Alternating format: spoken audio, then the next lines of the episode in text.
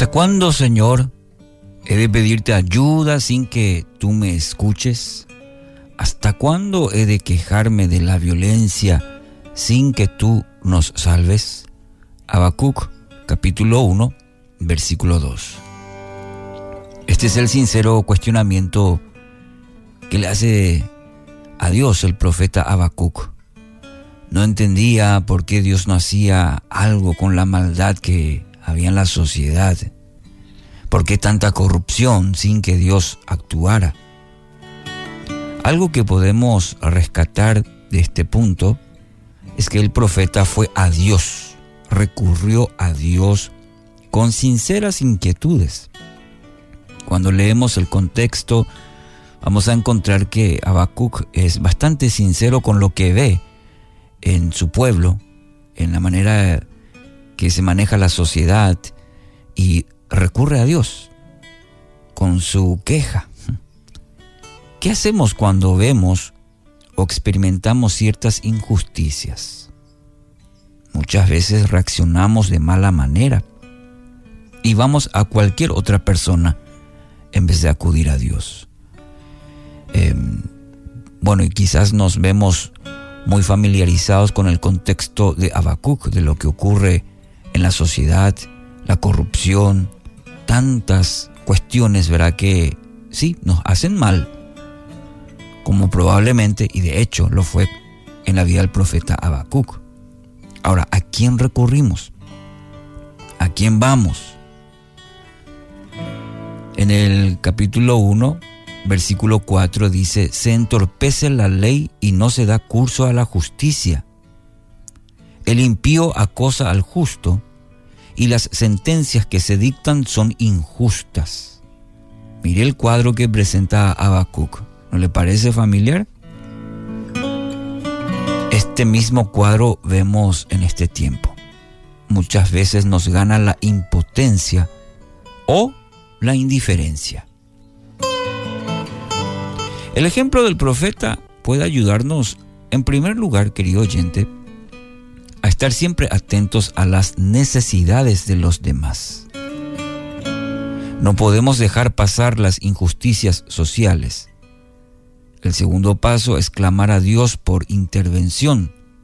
En el versículo 5 dice, estoy por hacer en estos días cosas tan sorprendentes que no las creerán, aunque alguien se las explique.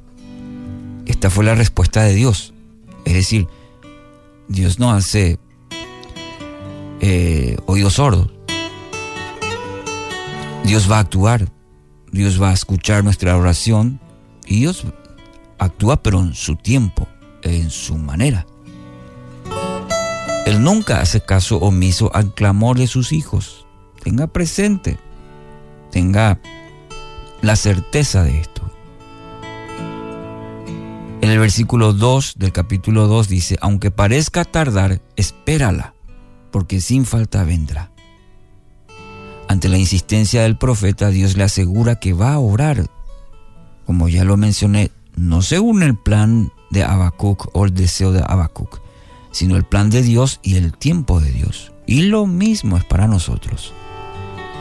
A veces queremos apresurarnos, a veces inclusive queremos ordenar a Dios cuidado. Dios en tal sentido dice, voy a hacer, estoy por hacer en estos días cosas sorprendentes. Y tal es el punto que dice que no, no las creerán, aunque alguien se las explique. ¿Por qué? Porque Dios es soberano, Dios es omnipotente. Sus pensamientos, sus planes son mucho más altos que los nuestros.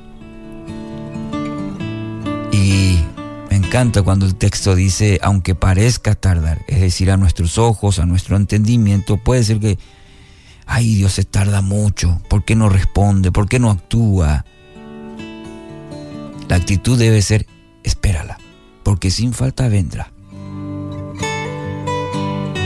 En el capítulo 3 de este breve libro, hermoso libro por cierto, de Habacuc, encontramos al profeta alabando a Dios. Mire este cuadro. Hemos visto la, situación del pueblo eh, compleja, difícil. Encontramos a un hijo de Dios, un siervo, un profeta, cuestionando la situación, quebrantándose por ello, pero va a Dios y obtiene la, respuesta de Dios. Y ahora mire el, el, siguiente cuadro, en el capítulo 3. Ahí encontramos al profeta Habacuc alabando a Dios. Esa es la, es la respuesta de un corazón agradecido, de un corazón que confía. Si Dios le dice, espérala, porque va a venir, yo voy a actuar. Entonces, ¿qué nos lleva a nosotros como hijos de Dios? A alabar a Dios. Eso es confiar. Si Dios lo dijo, Él lo va a hacer. En tanto, mi vida se vuelve una alabanza. Habacuc estaba confiado. Y es muy interesante que dicha confianza estaba basada en descansar en la soberanía de Dios. Note el corazón del profeta en este hermoso pasaje. Capítulo 3, versículos 17 y 18. Aunque la higuera no dé renuevos, ni haya frutos en las vides, aunque falle la cosecha del olivo y los campos no produzcan alimentos, aunque en el aprisco no haya ovejas, ni ganado alguno en los establos, aún así yo me regocijaré en el Señor, me alegraré en Dios, mi libertador. Querido oyente, hoy eleve una alabanza sincera en aquel que obra según sus planes para su bien. A Dios toda, toda la gloria.